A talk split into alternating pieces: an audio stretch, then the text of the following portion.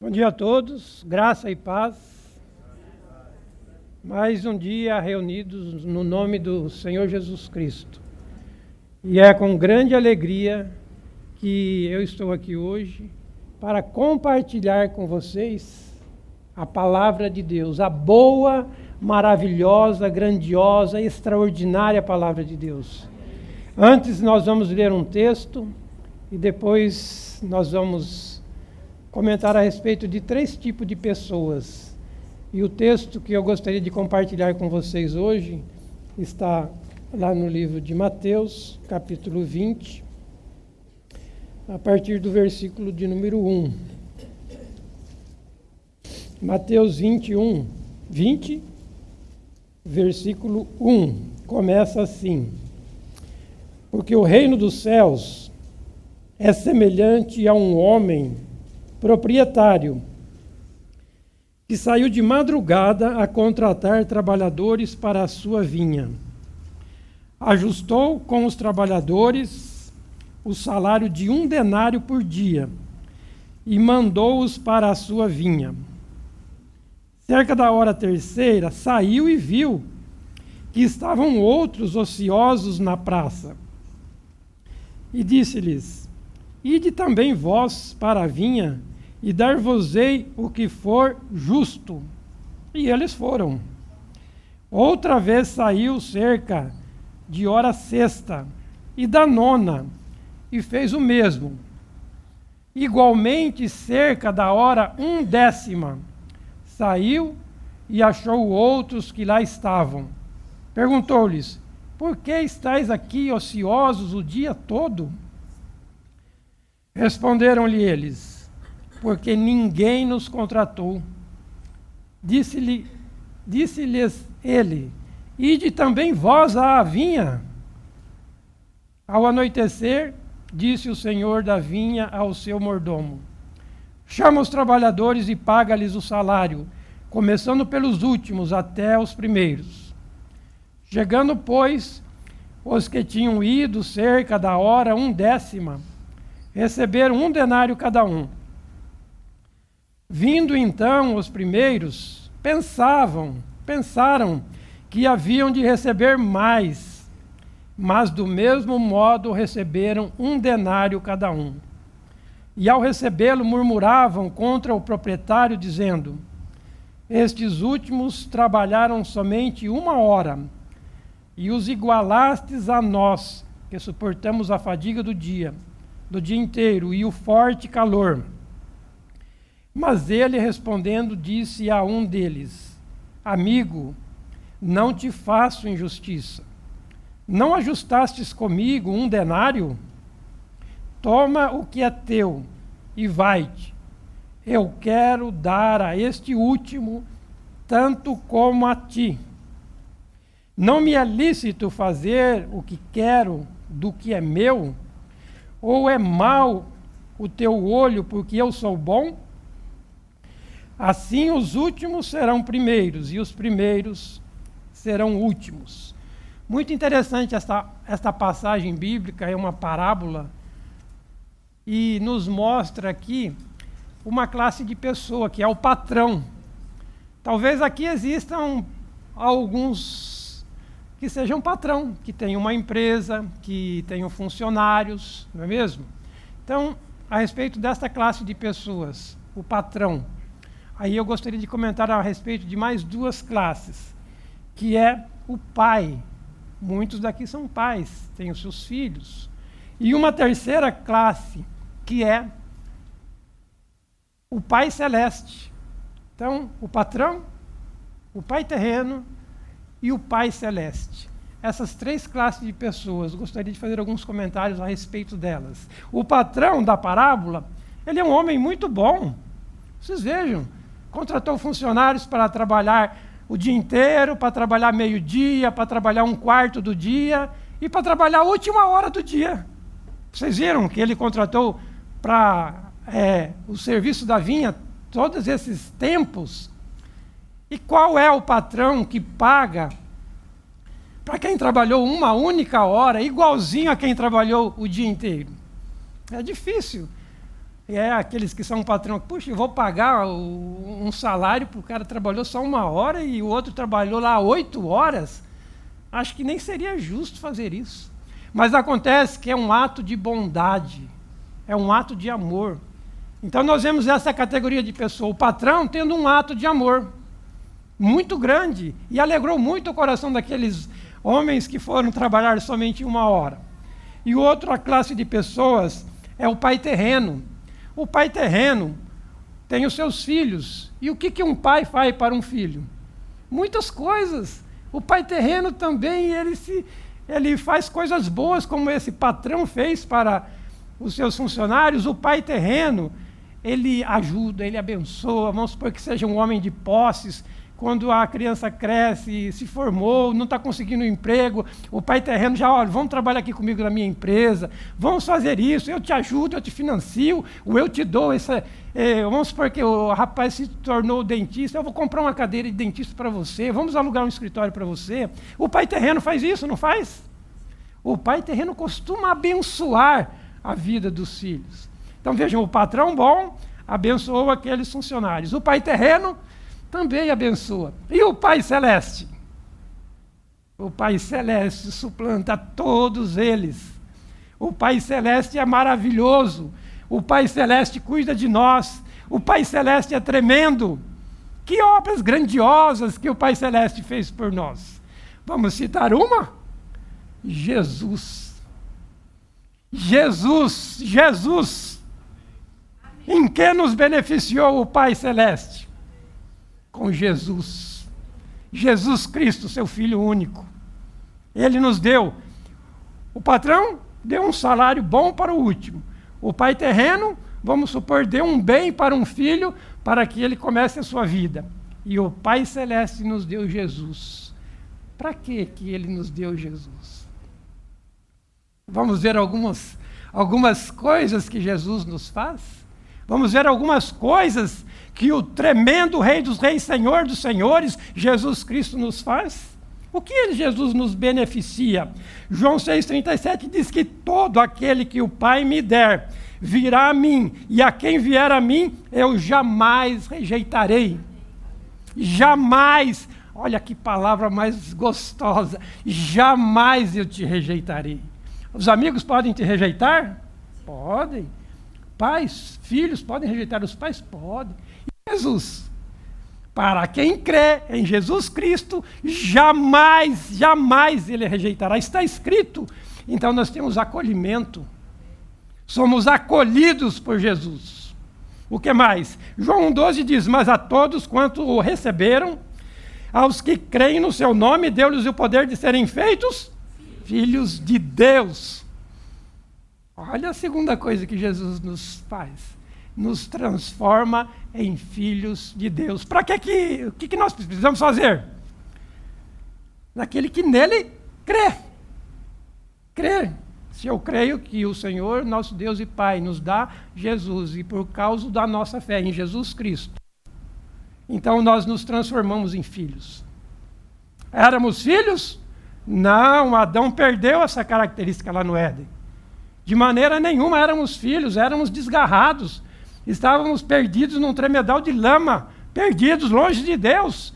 Mas Jesus veio e nos, através do seu sangue, sacrifício na cruz, nos transformou em filhos. Vamos pensar uma criança de rua, pequeno, abandonado, roupas sujas, sem comida, sem nada. E uma família de bom estado acolhe essa criança, coloca num quarto, dá um banho, dá comida, dá estudo. Essa criança se tornou filho desta família.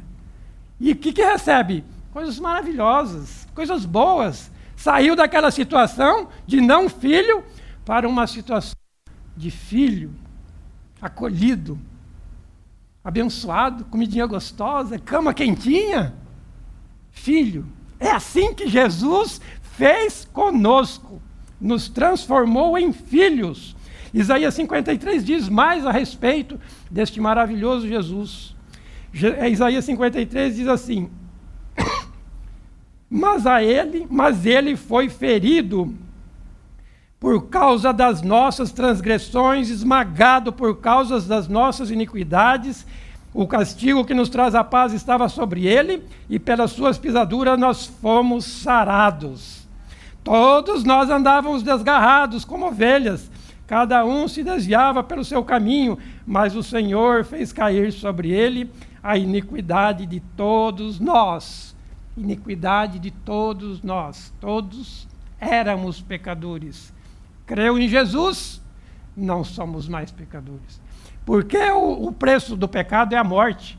E quem é que morreu para pagar o meu pecado e o seu pecado? Jesus, Ele, Jesus Cristo. O presente maior, o presente melhor, o amigo melhor, o irmão mais velho que veio para nos salvar. E também curados, sarados, livres, libertos, de, de todo modo da nossa consciência. O que mais que ele fez?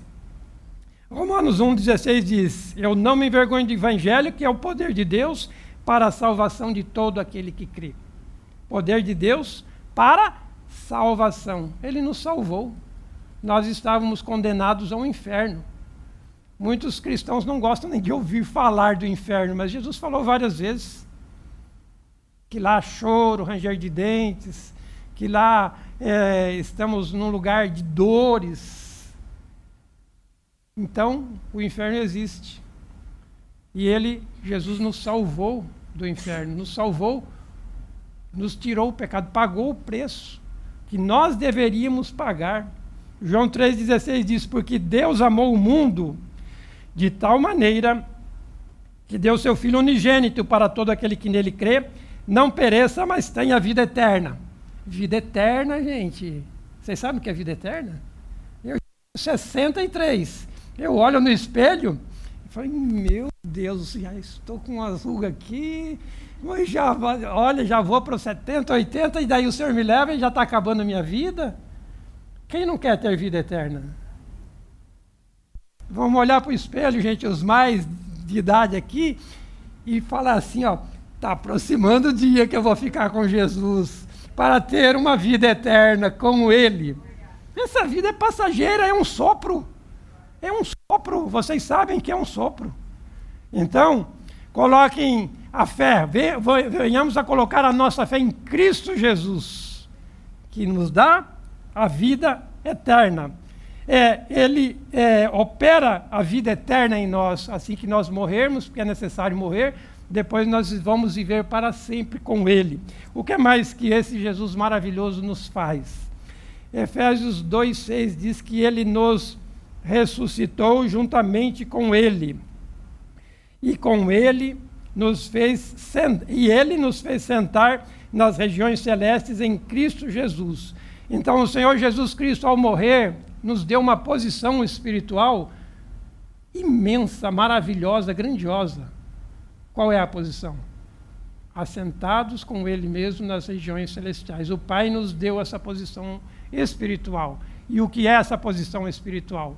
Nós que somos tementes ao Senhor Jesus, aqueles que creem no Senhor Jesus, podem saber que esta vida tão passageira, muitas vezes a nossa posição nesta vida é renegada, é deixada de lado, e muitos podem nos desconsiderar. Mas nós, como cristãos, temos uma posição espiritual maravilhosa. Tem cadeira cativa no céu já está marcado lá, deve ter uma cadeira lá com o seu nome escrito. E quando você for levado pelo Senhor, você vai lá se assentar à direita do Senhor Jesus Cristo. E eu não vejo a hora disso acontecer. Porque este mundo jaz no maligno, e quanto mais a gente olha para as coisas desse mundo, mais a gente se decepciona, não é mesmo? Com os acontecimentos que, que a gente vê. Mas nós que cremos, nós temos esse lugar maravilhoso, uma posição espiritual. Atos 1,8 diz uma coisa muito importante a respeito de Jesus. Atos 1,8 diz que recebereis poder ao descer sobre vós o Espírito Santo. Minha gente, eu vou dizer uma coisa para vocês: como é difícil dominar a carne, não é verdade? A nossa carne. A nossa carne quer tudo que é contrário ao Espírito. A nossa carne quer gozar dessa vida, a nossa carne quer comer muito, a nossa carne quer o melhor, a nossa carne sempre querendo coisas que são contrárias ao Espírito. E o Senhor Jesus deixou-nos o Espírito Santo para que Ele, o Espírito Santo, denominado o ajudador, nos ajudasse neste mundo para nós dominarmos a nossa carne, para nós testemunharmos o Senhor Jesus Cristo. A nossa carne quer testemunhar de Jesus? Não. Mas o Espírito Santo em nós deseja ardentemente testemunhar de Jesus. Seja com palavras, seja com uma vida ilibada, uma vida santa, uma vida honesta, ele quer e ele realmente faz isso. Você já pediu para que o Espírito Santo te ajudasse em alguma coisa? Ah, quantas vezes, né, nós cristãos pedimos para o Espírito Santo e nós que ele opera uma coisa que nós não conseguíamos de maneira nenhuma. Mas ele, o ajudador, nos ajuda. E a gente começa a fazer coisas que, puxa, eu não conseguia fazer isso, mas o Espírito Santo me direcionou e eu fiz e eu fui e eu consegui. Na verdade, não foi eu, eu, eu, mas o Espírito Santo em nós. Todos os detalhes da nossa vida, todos eles. Se você crê que o Espírito Santo te ajuda, ele vai te direcionando em cada uma delas. João 10, 10. O ladrão não vem senão para roubar, matar e destruir. Eu vim para que tenham vida e vida em abundância. Então, o que é que Jesus quer nos dar? vida e vida em abundância. Ele quer nos dar uma vida tranquila, uma vida de paz, sem problemas? Não, não quer dizer sem problemas. Uma vida abundante quer dizer que quando aparece algum problema, nós rapidamente já dominamos o assunto, louvamos, glorificamos a Deus, sabemos que nós vivemos num mundo em que vamos enfrentar muitos problemas, mas nós vamos seguir de cabeça erguida. Não, o livro de Abacuque diz isso, né? Mesmo que a figueira não floresça, não haja frutos na vide, mesmo que o produto da oliveira minta, mesmo que nos currais não haja gado, eu vou estar diante do Senhor de cabeça erguida. Por quê? Porque eu sei que o Senhor comanda toda a minha vida, a nossa vida. O Senhor comanda. Amém? Ele nos deu a paz. Você sente paz por ter Jesus? É um dever nós sentir paz. Ah, mas a, a, a gente é, é obrigado a sentir paz. Não, a paz vem por estarmos com Jesus. Por durante o dia todo nós estarmos sabendo que cada detalhe é Jesus. Nós vamos sentir paz realmente o dia todo. Ah, mas apareceram problemas graves. Amém, apareceram problemas graves. Mas combate o problema grave com Jesus. Declara a palavra de Deus. E essa palavra, Jesus em nós, vai acabar no final do dia, nos dar paz, nos dar tranquilidade, nos dar alegria. E eu, mais uma coisa que Jesus vem nos dar também é a alegria de viver. Tessalonicenses 1,16: Regozijai-vos sempre que quer dizer regozijai-vos sempre? Thomas, o que quer dizer regozijai-vos? Alegrar, não é? Grande alegria, regozijai-vos, sempre. Ou seja, mesmo que o mundo jaz no maligno, mesmo que tenhamos que enfrentar situações difíceis, o cristão deve ser um homem uma mulher sempre alegres, sempre demonstrar em seu coração uma confiança total em Cristo, total quem tem uma confiança total em Cristo tem alegria.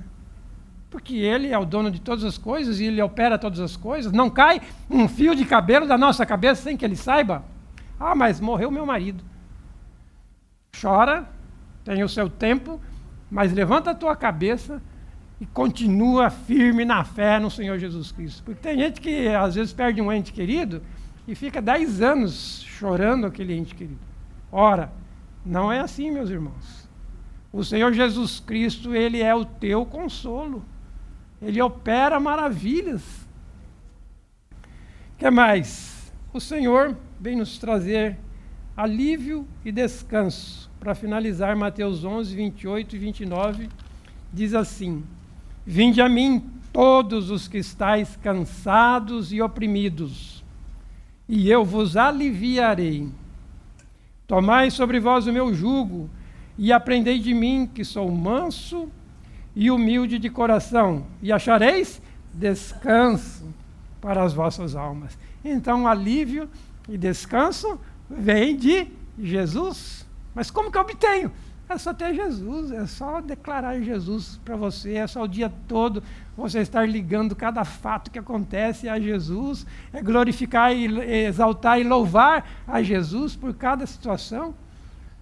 É só ter o coração ligado a Ele, ao Senhor Jesus Cristo. E hoje é dia da ceia. Hoje é o dia de estarmos comemorando, né? Lucas 22, 19 diz: Fazer isso em memória de mim. O que nós vamos fazer hoje? Nós vamos comer um pedaço de pão e tomar um pouquinho de vinho. E Jesus fez isso. Ele instituiu a ceia, um pedaço de pão e um pouquinho de vinho. E com isso nós vamos estar dizendo: Eu morri com Cristo e eu ressuscitei com Cristo. Para uma vida nova, uma vida de alegria, uma vida de paz, uma vida de regozijo no Senhor, uma vida onde os problemas realmente não vão desaparecer, mas a maneira que nós vamos enfrentá-lo é completamente diferente daquele que não tem Cristo e que já começa a se apavorar com a situação. Meus irmãos, não se apavorem com as situações. Cristo vai transformando as situações. E você de repente vê que a situação nem cessa, mas você está em paz. Amém? Nós vamos comemorar isso. E todas essas coisas que nós vimos hoje, o que Jesus Cristo veio nos beneficiar, o que Jesus Cristo veio nos trazer na cruz, ele veio nos trazer tudo isso, com a sua morte e ressurreição. Agora eu gostaria que os irmãos fechassem os olhos para nós orarmos e louvarmos a Deus por esse tempo da Sua palavra e que a palavra realmente entre no nosso coração e permaneça. Pai querido, muito obrigado, porque a Tua palavra é como uma espada cortante, Senhor, de dois gumes. Realmente penetra no nosso coração, arranca muitas vezes a dor, a tristeza, o pecado, o egoísmo. Sim, eu creio que esta palavra, Senhor, que o Senhor colocou hoje aqui para nós, vem transformar vidas, vidas que aqui chegaram e vão sair diferentes. Eu creio nisso, Pai, e te peço que envie o teu Espírito Santo a cada um de nós, para que nós não nos esqueçamos destas palavras, mas para que elas estejam profundamente no nosso coração. Aqui eu sei que está, mas a sair lá fora, sei que a nossa carne vai batalhar para fazer-nos esquecer. Mas eu sei que tu, ó Espírito Santo, é muito mais poderoso que a nossa carne. E vai nos ajudar mais uma vez a vencer a nossa carne e a nos tornar homens e mulheres espirituais, tementes ao Senhor Jesus Cristo. Louvado seja o teu santo nome, Pai. Amém.